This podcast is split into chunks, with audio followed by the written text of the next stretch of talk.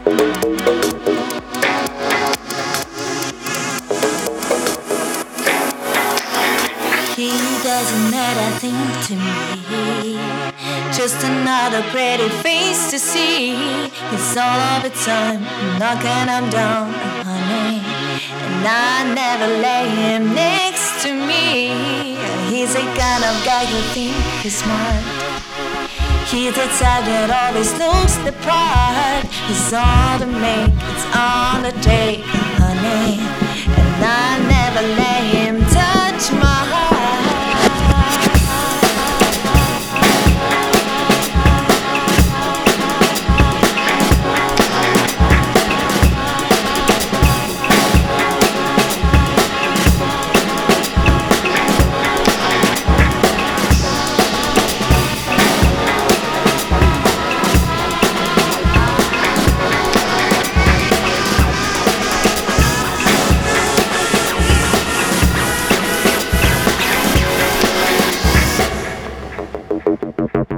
Thank you.